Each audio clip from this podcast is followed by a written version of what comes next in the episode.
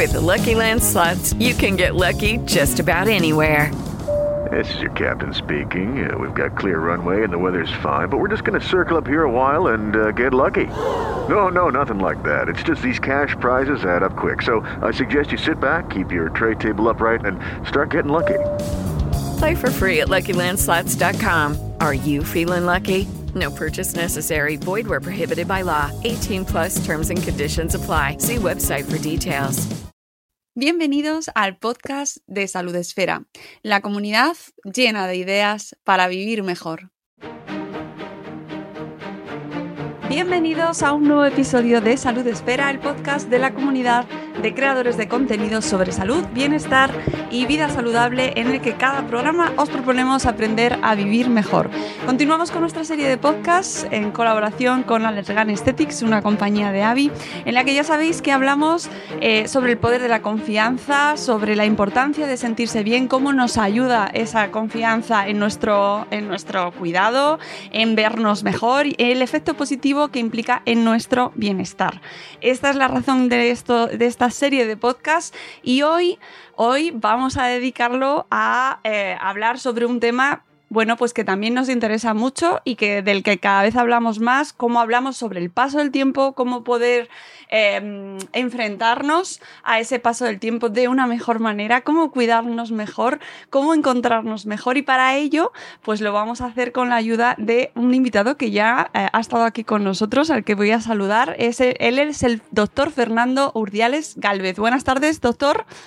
Hola, buenas tardes, Mónica, ¿cómo estás? ¿Qué tal? Buenas tardes. El doctor eh, Fernando Urdiales es referente nacional en medicina estética con más de 30 años de experiencia y que ha compaginado su labor como médico con la colaboración con asociaciones, cursos, congresos y ponencias relacionadas con su especialidad. Además es socio fundador y ex tesorero de la Sociedad Española de Lipoescultura y Lipoplastia y pertenece a las sociedades médicas más importantes de su especialidad, como por ejemplo la Sociedad Española de medicina estética, además de haber participado en más de un centenar de ponencias y haber publicado numerosos artículos médicos en revistas de renombre a nivel internacional y ahora mismo médico estético en Málaga y Marbella. Muchas gracias, doctor, por, acompañarnos de nuevo en, este espacio. Y, bueno, pues vamos a empezar hablando sobre eh, este paso del tiempo. Mm, ¿Qué implica el paso del tiempo a más allá de lo evidente en nuestra piel, en la arquitectura de nuestra piel? Bueno, realmente tenemos una edad que va desde los años 1 hasta los 30, en donde todo es constructivo y a partir de los 30 digamos que todo es destructivo, ¿no? vamos, perdiendo, vamos perdiendo estructuras, ¿no? Que hemos generado antes, ¿no? debido a que los procesos de síntesis y se ven afectados por el envejecimiento. ¿no? Los pacientes normalmente envejecen por tres motivos, ¿no? por pérdida de volúmenes, estamos hablando siempre a nivel facial, por pérdida de volúmenes eh, o por fotodaño. ¿no? El fotodaño es el daño solar y el sol es un agente muy pro envejecimiento que nosotros tenemos. El sol produce tres cosas en la piel, produce manchas marrones de diversos tipos, producen capilares, que son lesiones vasculares que llamamos, y produce también elastosis. La elastosis es un fenómeno degenerativo de la piel en donde ésta pierde colágeno. Por tanto, si perdemos volumen eh, y perdemos colágeno, eh, fundamentalmente por el sol y por el propio envejecimiento, bueno, pues eso ocasiona una serie de cambios que se producen en la cara a nivel facial desde los 30 años en adelante. Esa franja de edad no la hemos puesto nosotros. y además, gracias a, que va avanzando la ciencia, pues vamos teniendo soluciones para poder ayudarnos a afrontar ese paso del tiempo de la mejor manera, ¿verdad, doctor? Precisamente es el propósito de este programa. Totalmente, porque ahora ya, gracias a la ciencia y a conocer mejor el proceso del envejecimiento, que además está particularizado en hombres y en mujeres, ¿no? Sabemos cómo se envejece desde los 30 a los 40, sabemos cómo se envejece de los 40 a los 50, de los 50 a los 60 y así sucesivamente, ¿no? Son una serie de cambios estándar que ocurren en casi todos los pacientes, con matices, por supuesto, que tienen que ver con la genética del paciente, que tiene que ver con el modo de vida, que tiene que ver con su género, que tiene que ver con una serie de, casos, ¿no? de una serie de cosas, con, con la alimentación que tienen, pero son patrones que se repiten digamos, en el envejecimiento en esa franja de edades, ¿no? De manera que hoy las consultas recibimos eh, mujeres de más de 65, muchas veces vienen con sus hijas que tienen 40 o 35 o 45 y esas hijas también vienen a veces con sus hijas. ¿A qué velocidad eh, disminuyen esos niveles de, ácido hialurónico, que sabemos que también qué tan importante es, y del colágeno, esto que nos comentaba antes del colágeno en la piel? El ácido hialurónico es una sustancia que forma parte de la piel casi en un 80% y que se va perdiendo con el paso del tiempo a partir de los 30. Tiene mucho que ver el modo de vida, tiene que ver la alimentación, tiene que ver la política de exposición solar, tiene que ver la genética, tiene que ver muchos factores, ¿no? El estrés, etcétera, el modo de vida del paciente. Eh, con respecto a la pérdida de colágeno, exactamente igual, el sol tiene mucho que ver en, ese, en esa elastosis, ¿no? en ese proceso de degeneración del colágeno, en donde nosotros perdemos colágeno por cierto, las mujeres más que los hombres por motivos hormonales y sobre todo a partir de la retirada de la regla, a partir de la retirada del periodo. Y tiene que ver también eh, por, otras circunstancias, por determinadas enfermedades crónicas, por el hábitos de vida, eh, pues el hacer o no hacer deporte. En fin, hay ciertas patologías que lamentablemente afectan más a las mujeres, como la pérdida de densidad ósea, como por ejemplo la menopausia, eh, influye a nivel de la captación del calcio por los huesos. Eh, una parte muy importante de los huesos es el colágeno, es la trama colagénica de los huesos, ¿no? que hace que estos sean más duros y que en las mujeres con menopausia tengan más frecuente eh, ese trastorno que es la osteoporosis. ¿Qué hábitos deterioran o, favorecen más ese deterioro en nuestra piel? Bueno, eh, una incorrecta política de exposición solar. Eh, vamos a ver, eh, la mayor parte de los fototipos que hay en nuestro país son fototipos 3, ¿no? Fototipos 3 significa que son pieles más o menos claras que a veces cuando toman el sol se queman y otras se broncean, ¿no? Pero hay muchas personas que tienen fototipos 1 y 2 que son fototipos que siempre se queman y nunca se broncean y esos ultravioletas del sol atraviesan la piel y destruyen el colágeno, destruyen y aceleran la producción de ese trastorno que es eh, la elastosis, que es la degeneración del colágeno que se tiene y la mala calidad del colágeno que se produce. Por tanto, eh, estos factores eh, contribuyen mucho a la pérdida de la estructura de la piel, de la estructura que le da viscoelasticidad a la piel, como es el colágeno y la elastina. ¿no?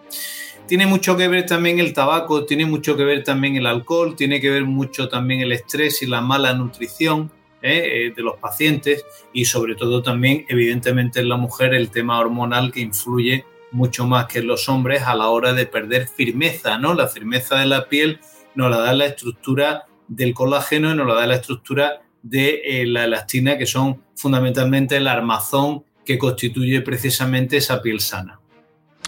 Eh, ¿Está muy preocupada la población o está cada vez más preocupada eh, la población y usted por sus consultas lo, así lo observa en cuanto a esta pérdida, a este envejecimiento ¿no? de, la piel? Eh, y ¿Somos cada vez más conscientes de estos términos como el, ácido hialurónico, el colágeno, cómo nos afecta su pérdida en nuestra piel?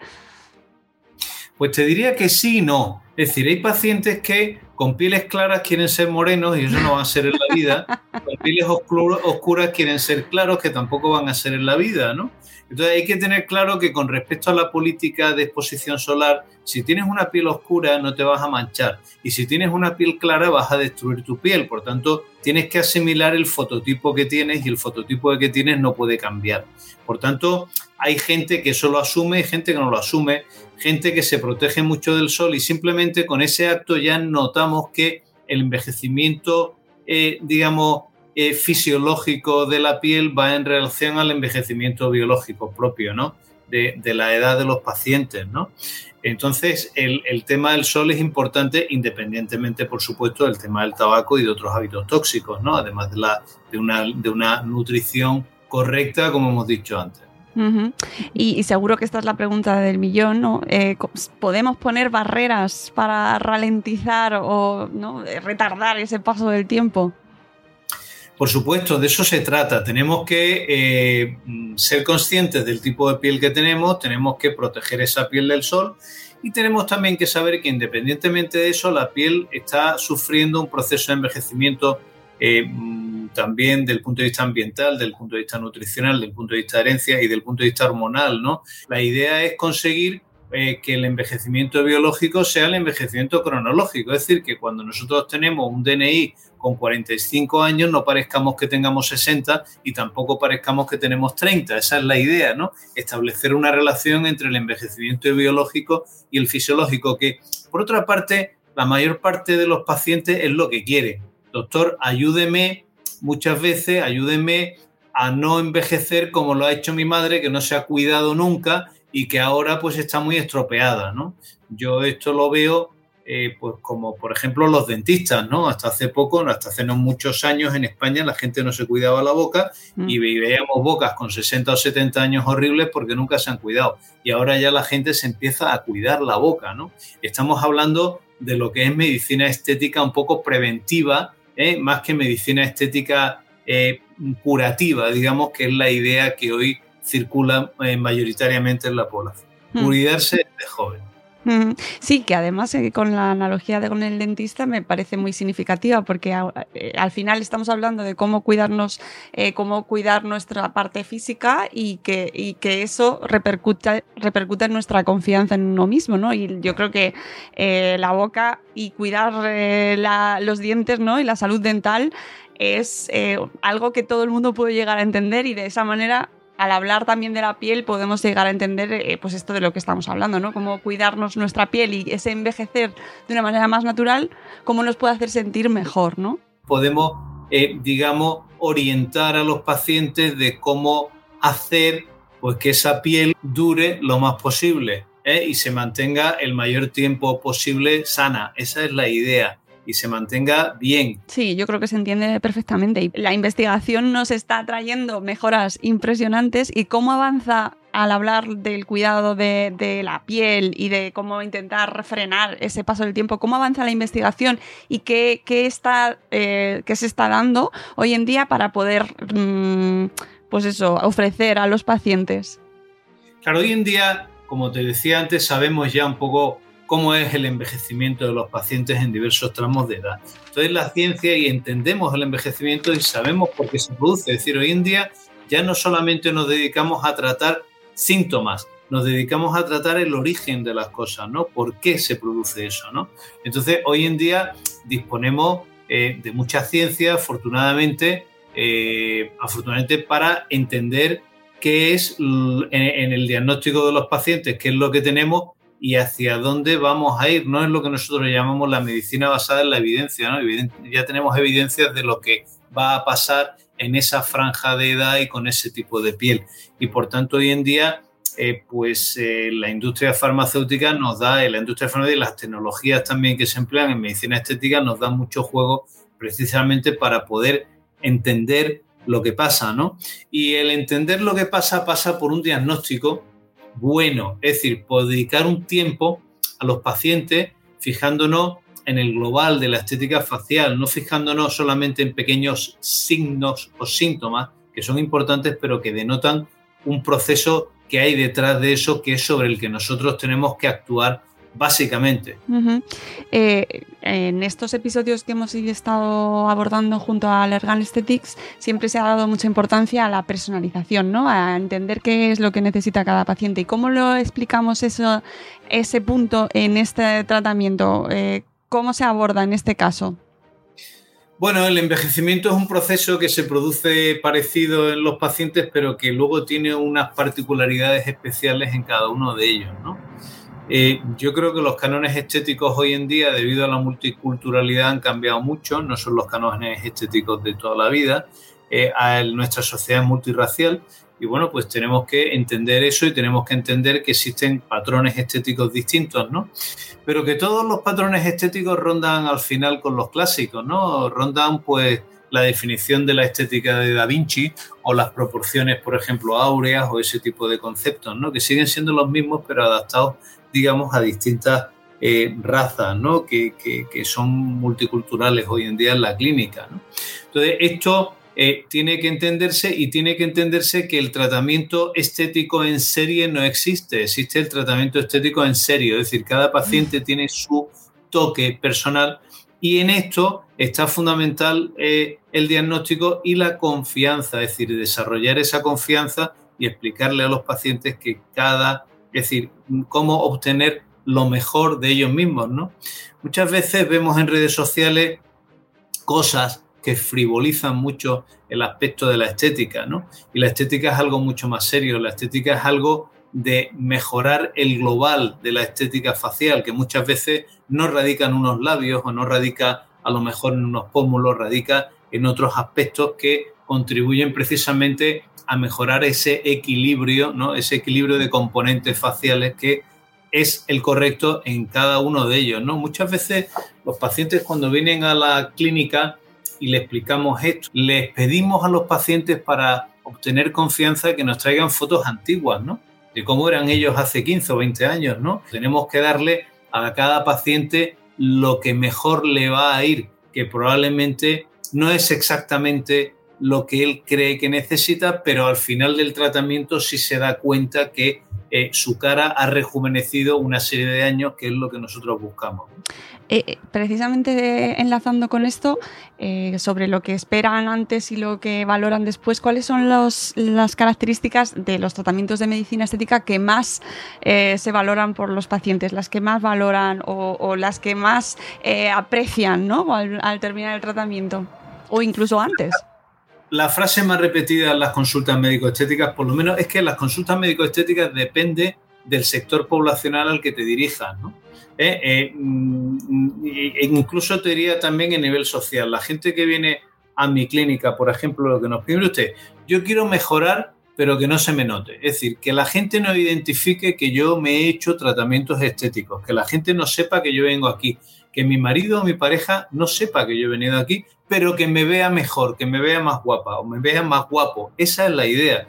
O sea, ese concepto de la estética natural, de la naturalidad en los resultados, es lo que al final hace que cuando tú tienes una cantidad de pacientes elevada y llevas trabajando en esto pues más de 30 años como llevo yo y tengo eh, documentación fotográfica de pacientes que le hacemos cosas de hace más de 20, 25 años, que cuando tú les enseñas la foto de hace 10 años, y que estén mejor ahora que hace 10 años, eso es lo que verdaderamente es el peso de lo que estás haciendo y de que el camino que has emprendido con ese paciente es el correcto. ¿eh? Esa es esa naturalidad de resultado y ese intentar de que tu envejecimiento sea eh, lo mejor posible, sea elegante y sea lo más asociado a los resultados naturales posibles. Ese es el secreto un poco del éxito de nuestras consultas. Viendo así un poco hacia dónde vamos, eh, ¿Está evolucionando bien la, medicina estética eh, en los últimos años en el ámbito facial? Es decir, ¿vamos a, en una buena evolución?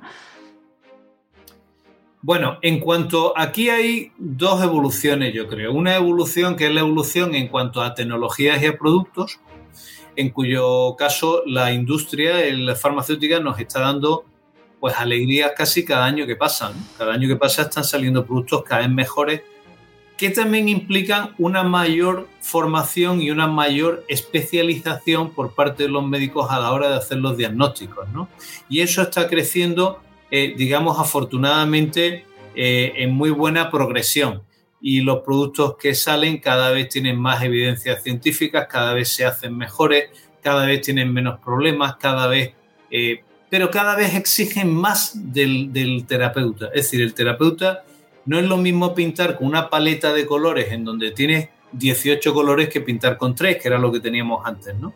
Los colores están para usarlos, ¿no? Y, eh, ese uso de esa paleta de colores implica que el que pinta sea mejor pintor que el que usaba tres colores solamente. Eso está claro, ¿no? El asunto está en la formación y en el diagnóstico de los pacientes. ¿no? Entonces, lamentablemente hoy en día la medicina estética está creciendo en progresión geométrica desde el punto de vista de los profesionales que se dedican a ella, pero no lo está haciendo de una forma seria. Eh, me parece un apunte muy interesante y yo creo que también es súper necesaria la divulgación, esto, este programa, por ejemplo, ¿no? que llegue también a la población para que realmente sepan distinguir, eh, sepan, entiendan un poco de qué se está hablando cuando se habla de medicina estética y qué hay que eh, exigir a esos profesionales cuando se llega a esa consulta, ¿no? Un profesional de calidad, unos servicios con evidencia científica, unos productos de calidad. Con lo cual me parece fundamental esto que ha dicho. Eh, esa es la evolución de la profesión, pero ¿hacia dónde están evolucionando las demandas de los pacientes? ¿Qué se está, ¿Cómo se está, precisamente esto de que hablábamos, que cada vez se habla más de medicina estética y qué es lo que, hacia dónde se está yendo? Bueno, realmente la medicina estética, eh, bueno, pues la verdad es que está evolucionando muy bien de la mano de la industria, de la mano de las nuevas tecnologías. Eh, esto de la estética facial ha cambiado muchísimo, muchísimo en, relativamente poco tiempo. O sea que antes del 2009-2008 eh, los tratamientos que se hacían eran tratamientos un poco de síntomas, ¿no? De lo que son signos de envejecimiento facial, se rellenaban surcos nasogenianos, se rellenaban arrugas y hoy en día ya estamos Mm, para tratar lo que ocasionan esos problemas que antes tratamos de forma directa y que ocasionábamos problemas en los pacientes, ¿no? Eso han cambiado radicalmente y afortunadamente la ciencia también ha evolucionado mucho y hace que los cursos y la ciencia de buena calidad esté cada vez más asequible. Pero yo creo que en principio eh, esto va muy rápido y, desde luego va todo orientado hacia la mínima invasión. O sea, los procedimientos médicos estéticos van creciendo en todos los países del mundo, eh, pues, pues a, tres, a, dos dígitos, diría yo, ¿no? Eh, eh, el crecimiento es brutal, que evidentemente hay cosas que no hay más remedio que hacer desde el punto de vista quirúrgico, pero que cada vez son menos y cada vez se van acotando más, ¿no? Entonces, eso es una tendencia en todo el mundo y yo diría que no solo en la estética, sino en todas las, en todas las, en todas las especialidades, ¿no? En todas las especialidades se tienden a hacer procedimientos, si son quirúrgicos, mínimamente invasivos. ¿eh? Antes para operar el corazón se abría a casi todos los pacientes por el medio del esternón y hoy en día con los procedimientos de radiología intervencionista se están haciendo cosas de coronarias que no hay que abrir al paciente en canal. O sea que, hoy en día esto es así en todas las especialidades y en esta también. ¿no? Entonces, insistimos en que el diagnóstico es clave, eh, la formación de la persona que trabaja es clave y normalmente eso se suele asociar con el empleo de buenos productos. Eh, está claro que la gente quiere verse mejor, quiere sentirse mejor, que, está, que la, eh, el aspecto físico y cómo nos vemos y cómo nos ven los demás nos influye cómo nos encontramos y eso cada vez nos importa más, de ahí que mm, haya más demanda, que la gente mm, busque más estos servicios y eh, cuál es desde su experiencia, cuál es el aspecto clave para vernos y sentirnos bien? Desde mi punto de vista, en ese apunte que hace, fíjate, hemos tenido ahora un test, el sector ha tenido un test de estrés enorme con el tema de la pandemia, te puedes imaginar, ¿no? Eh, cuando pasó lo de la pandemia el 14 de, marzo, que nos cerraron verano, sabíamos qué iba a pasar con el sector, si la gente iba a volver con ganas o no. Eh, me preguntaba sobre, haciendo un apunte que de, algo que has dicho antes, me, me preguntabas cuánto de importante era sentirse bien. ¿eh? Eso, bueno, pues eh, hoy en día yo creo que nos levantamos, nos miramos al espejo y nos gusta eh, salir de casa pues bien vestido, bien aseado y con un aspecto natural y con un aspecto en donde no tengamos cara de cansado, donde no tengamos cara de triste, donde no tengamos cara de enfadado y donde no tengamos caras gruesas en el tercio inferior. Y eso, eso les gusta a todo el mundo porque la cara es agradable, es agradable llegar al trabajo y que la gente te diga qué bien te ven, o tú te a la gente qué bien te ves, o qué guapo, qué guapa estás hoy, o, incluso ese, esa, esa sensación eh, que tenemos de, bueno, de, de, estar, sí, ocupados en nuestras ocupaciones diarias, pero no tener estigmas emocionales negativos, ¿no? Y esos estigmas emocionales negativos que antes eran la arruga, una arruga en la cara, era un estigma negativo y hoy en día son más eh, estigmas emocionales, es decir, tratar cara de cansado cuando no estás cansado, tratar cara de triste, tratar cara de enfadado, tratar caras gruesas, ¿no? O caras flácidas, ¿no? Eso es lo que hoy en día la gente busca fundamentalmente. Pues eh, me parece importantísimo al final esa relación de, los estigmas emocionales, ¿no? Eh, darle importancia a, qué estamos sintiendo y relacionarlo con cómo, eh, cómo nos vemos ¿no? y cómo nos estamos cuidando. Y precisamente el objetivo de todos estos programas, eh, gracias a Allergan Aesthetics, ha sido poner de manifiesto esa importancia de cuidarnos de nuestro aspecto físico, en este caso hoy hablando sobre el envejecimiento y cómo eh, intentar llevarlo de la mejor manera posible para encontrarnos mejor también por dentro y tener esa, esa confianza de la que tanto hablamos que se, que se que traspase y que al final pues vivamos un poquito mejor. Eh, creo que hemos hecho un repaso muy interesante sobre este tema. Doctor, muchísimas gracias por acompañarnos y espero que a, nuestros oyentes les haya resultado muy interesante y sobre todo muy importante y creo que es algo fundamental siempre eh, buscar un profesional eh, acreditado, responsable, serio, ¿no? Con todas las garantías para que no nos encontremos, pues eso, que hay bueno, pues un mundo muy amplio, pero que encontremos al profesional que nos haga encontrarnos, pues precisamente como bien usted decía, mejor y vernos mejor. Muy bien, muchas gracias. Eh, encantado de estar contigo, Mónica, de nuevo y lo que necesitéis, aquí estamos. Pues muchísimas gracias, doctor. Muchísimas gracias a Lergan Aesthetics por habernos acompañado eh, durante estos episodios y espero que a nuestra audiencia les resulte, bueno, pues tan interesante como a nosotros poder escuchar toda esta información sobre esta temática, sobre la medicina estética, de la cual cada vez se habla más, pero hay que hablar bien, saber de qué estamos hablando con evidencia científica y siempre con contenidos de calidad. Gracias a todos y volveremos muy pronto en un nuevo episodio de Salud Esfera. Adiós.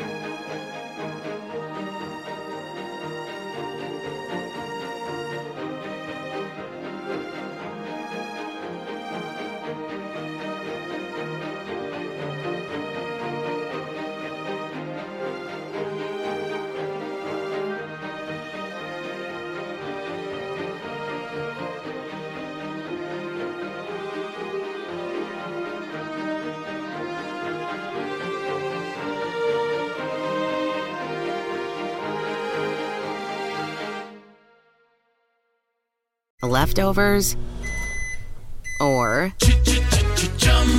the DMV, or house cleaning, Casino always brings the fun. Play over a hundred different games online for free from anywhere. You could redeem some serious prizes.